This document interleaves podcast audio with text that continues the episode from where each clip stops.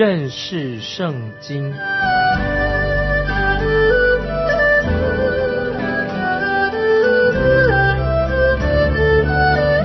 认识上帝的话，把上帝的话带到全世界。本节目是由认识圣经机构和环球广播电台联合制作，欢迎收听。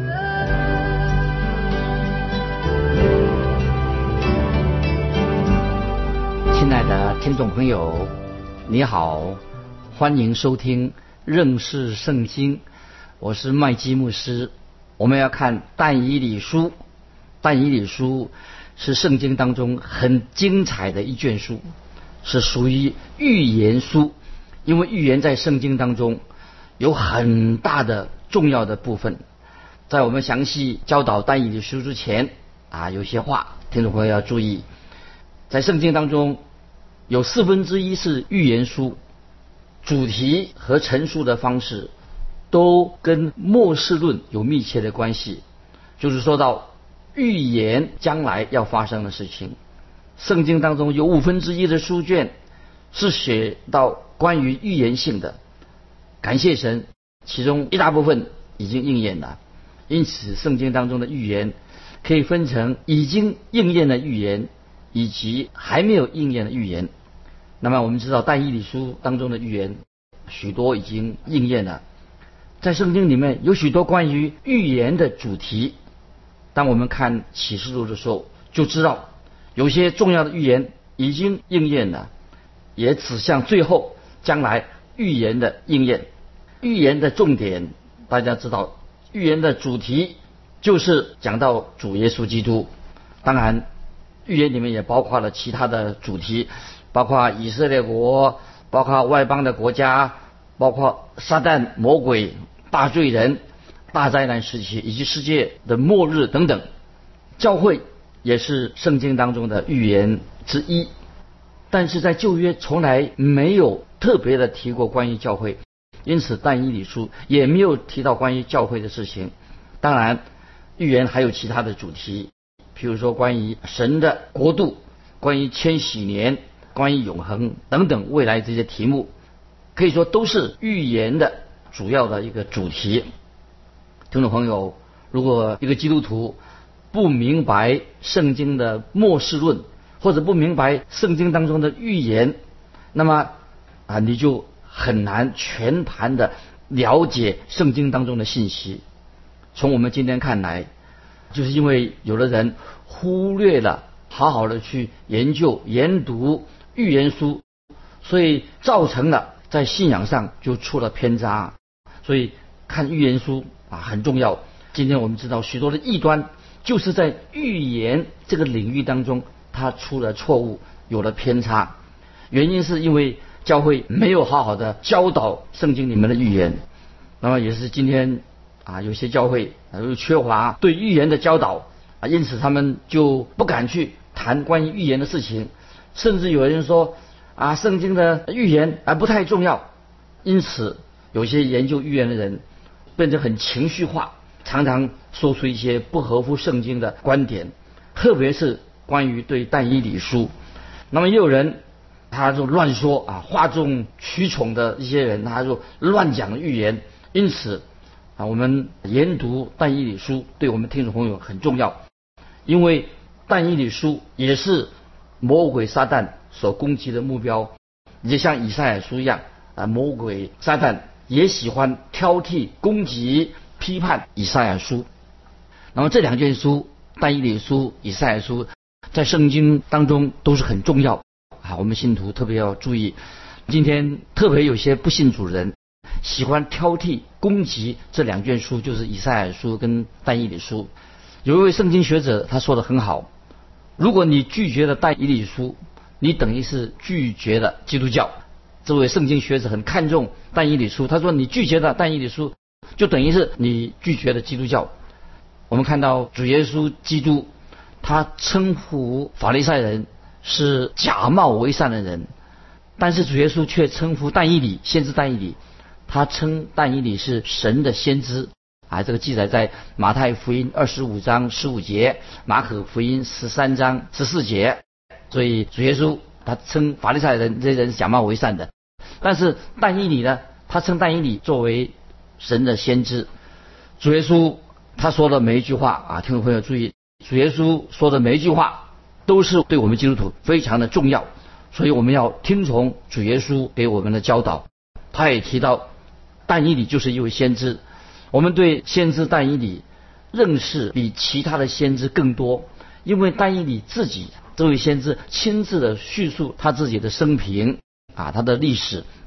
我们知道但以理他自己被掳到巴比伦的时候，就是在约雅敬王做王第三年，大约是在主前六百零六年，一直活到古列王登基的第一年为止。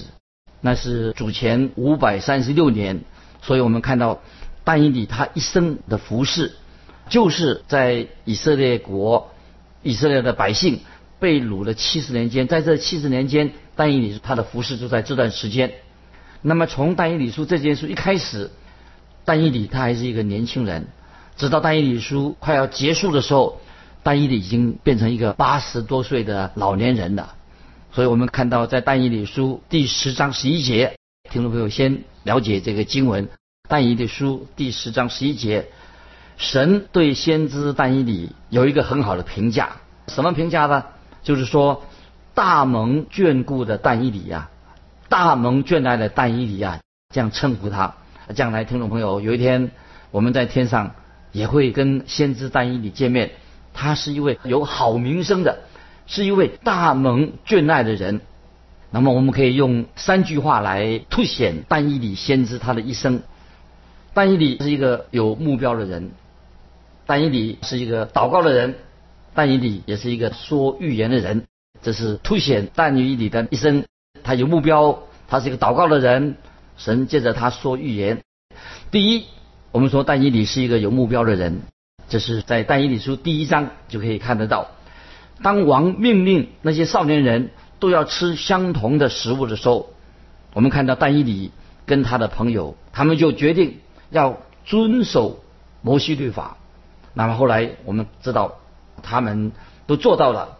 从整本的但以理书来看，但以理书这个年轻人，他是一个有目标的人，他很稳健，他也很勇敢，口里面说出神给他的话，说出神的话来。求主也怜悯我们今天，包括我们听众朋友，啊，有些人虽然自称为是神的使者，称为基督徒，有时却没有勇气来宣告神的话。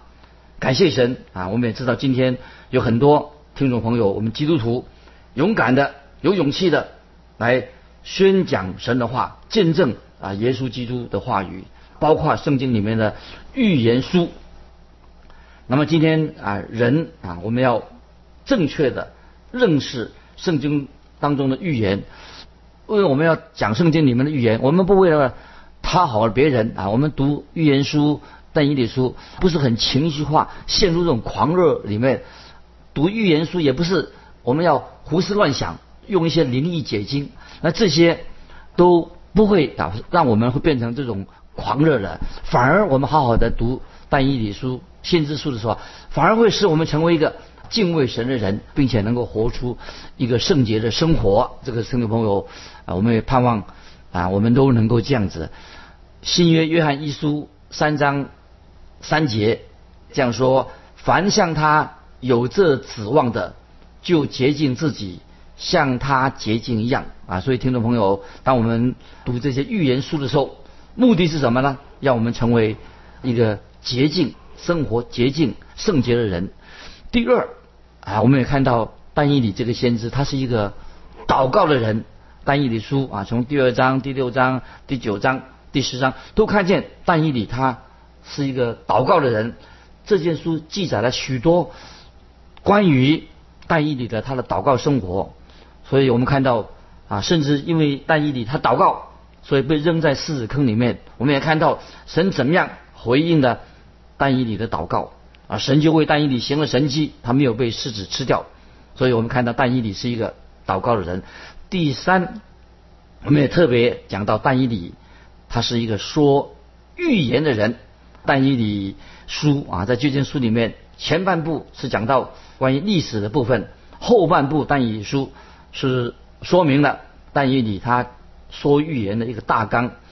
在但以理书第二章，但以理就提到关于但以理书里面第二章就提到尼布加尼撒王做了一个金像，做了一个梦，梦了一个大象。但以理书第七章啊，又谈谈到关于啊四个兽的出现，那么都是这个是讲到预言的一个骨干，以及在但以理书第九章提到七十个七啊，就是讲到预言啊发生的一个时间表。最重要的提醒听众朋友，但以理书的一节关键的经文，特别注意这节经文，就是在但以理书第二章四十四节。我们可以说，这节经文但以理书二章四十四节是一个关键的经文。我来念但以理书二章四十四节：当那列王在位的时候，天上的神必令立一国，永不败坏，也不归。别国的人，却要打碎灭绝那一切国，这国必存到永远。这些经文以后我们再慢慢的分享关键经文。那么神学家摩根他就说到，但以理书的主题是什么呢？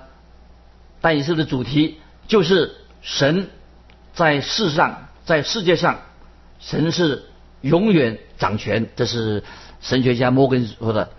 也是说到但以书的主题，说明神是在世上永远掌权，直到永远。所以但以理书是一卷说到神掌权的一卷书啊，神掌管历史，掌管历史的变迁，神掌管世界上的偶像以及那些外邦人啊，那些亵渎神的外邦人都掌控在神的手中。更特别的是但以理书。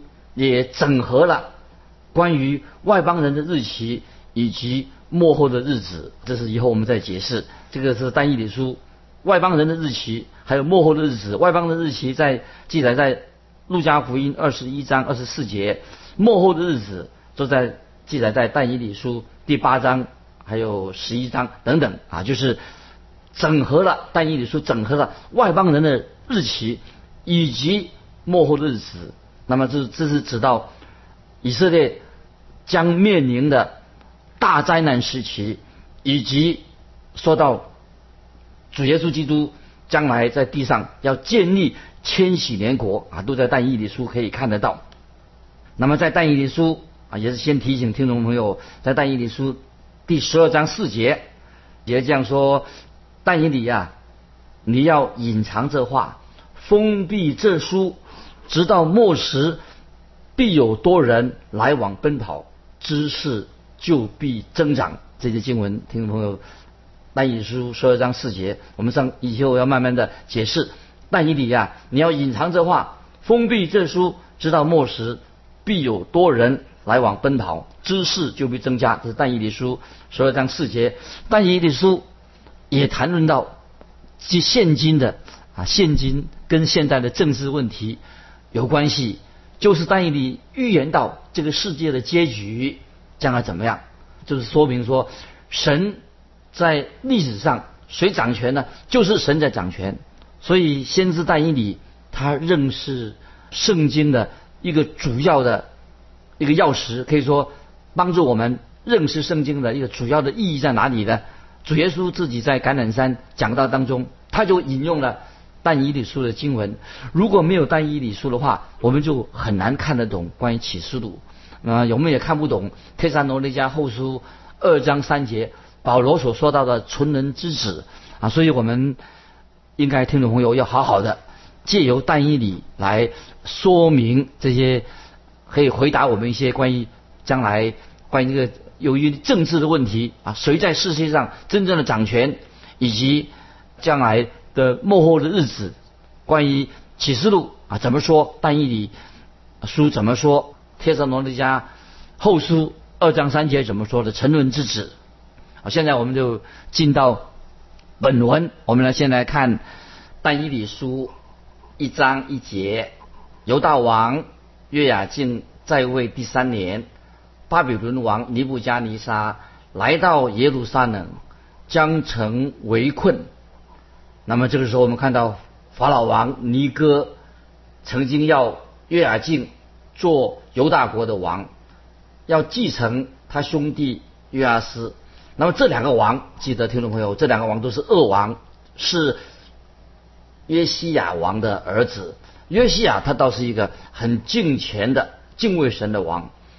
那他曾经带领犹大国，我们都知道进入一次最后的复兴。这个记载在列王记下二十三章三十一到三十七节，说到那个时候，犹大国曾经有一次最后的复兴。那么约雅敬王他本名叫做以利亚敬，在他做王期间，巴比伦王尼布加内沙就第一次进攻耶路撒冷。那么这个期间大概是主前。六百零六年，那么在主前六百零四年才把耶路撒冷这个城把它攻下来的。但是这个时候，他们这于巴比伦人还没有把这个城毁掉，但是已经有第一批的以色列人被掳到巴比伦去了。所以我们看到但以理跟他的三个朋友就在。这一大群俘虏当中，一起掳到巴比伦去了。那么在约雅敬王死了之后，他的儿子约雅金继续在耶路撒冷做王。他后来又反抗巴比伦王尼布加内沙，所以尼布加内沙就在主前五百九十八年再一次围攻耶路撒冷。但是耶路撒冷这个城市。仍然还没有完全的被毁，只是犹大王跟他的母亲以及圣殿当中所有的器皿被掳到巴比伦去了。这一次被掳的人啊非常的多，很显然呢，在一次被掳的当中，包括以西结也在其中啊。这记载在列王记下二十四章六到十六节。那么西底家王是谁呢？他是约雅金的舅舅，后来他又被巴比伦立他做王，他也后来背叛了尼布加尼撒王。那么这一次的背叛，尼布加尼撒王就攻打耶路撒冷，就把圣殿毁了，也火烧了耶路撒冷。那么西底家王在他的眼前，他的儿子在他眼前被杀，而他自己的眼睛也被。挖出来，西底家王跟最后一批的犹太人，大概在主前五百八十八年或者八十七年就被掳到巴比伦去了。所以我们看到在耶利米书二十五章八到十三节，先知耶利米早就预言这件事情，那么这个预言就完全的应验了。我们看到。先知耶利米跟以西结是都曾经告诉百姓，假先知所说的平安平安那是假的。他们真先知耶利米跟以西结说耶路撒冷一定会被毁，那么他们所说的预言都应验了。我们继续看但一回到啊但以理书一章二节，主将犹大王约雅敬并神殿中器皿的几分交付他手。他就把这器皿带到示拿地，收入他神的庙里，放在他神的库中。这节经文说明了什么呢？就是说到巴比伦人只带了部分的器皿，圣殿中的器皿拿走了，其他的器皿放在哪里呢？在约雅金向王向巴比伦王。投降的时候才把它拿走了，这个记载在列王记下二十四章十三节。为什么要说这件事情呢？因为尼布加尼撒王把这些圣殿掳来的这些器皿带到示拿地，收入那个神庙啊，他们的神的那个庙里面。为什么我们把这件事情要记住？因为以后我们会看到一件事情发生，就是后来的尼布加尼撒的孙子。博沙萨王摆设宴席的时候，才把这些器皿拿出来使用。博沙萨王是谁呢？他是尼布加尼撒的王的孙子。我们继续看，回到但以理书一章三节，王吩咐太监雅斯比拿从以色列人的宗室和贵胄中带进几个人来。我们看到尼布加尼撒王，他总是从那些被掳的人当中挑选最优秀的年轻的人来给他们做训练。那么巴比伦王给他们测验考试，测验他们的智商，训练他们。让他们成为有用的才智双全的人，将来可以作为巴比伦王为他服务。但以理也在其中。后来王果然他有发生重要事情的时候，就征询啊这些他所训练的人，这些年轻人的建议。那在但以理书一章九节说，神使但以理在太监长眼前。蒙恩惠，受怜悯。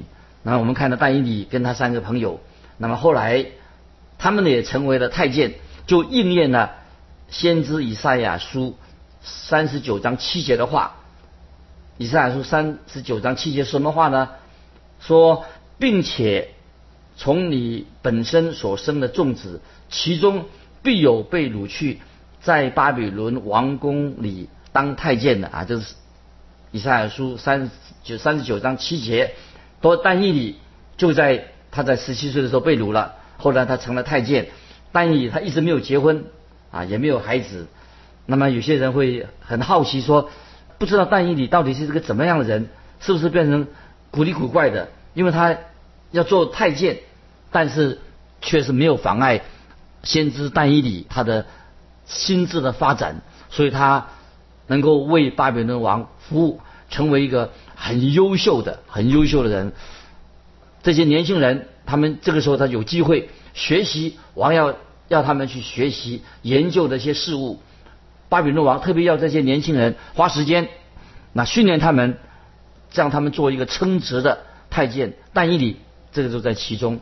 我们接下来看但以理书一章四节，就是年少。没有残疾，相貌俊美，通达各样学问，知识聪明具备，足能侍立在王宫里的，要教他们加勒底的文字语言。那这里特别要提醒听众朋友，圣经这本书不是由一群没有知识的人所写成的。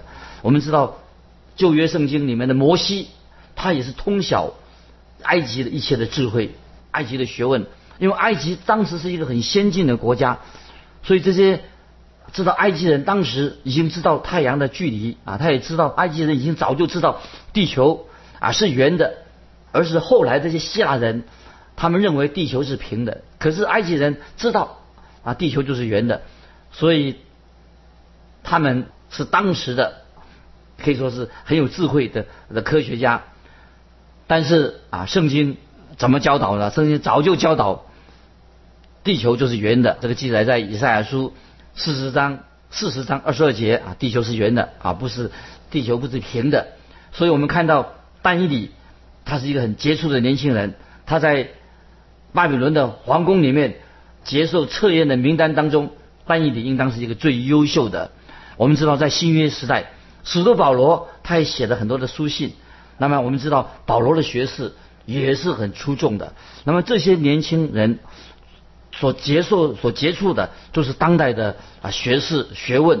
班以理啊是当中一个非常优秀的年轻人，他受到很高的啊教育，所以我们听众朋友不可以轻视啊当时的学术，他们在知识上、科学上以及其他的领域上都是很先进的。那么但以你这个年轻人就在这种环境当中他成长。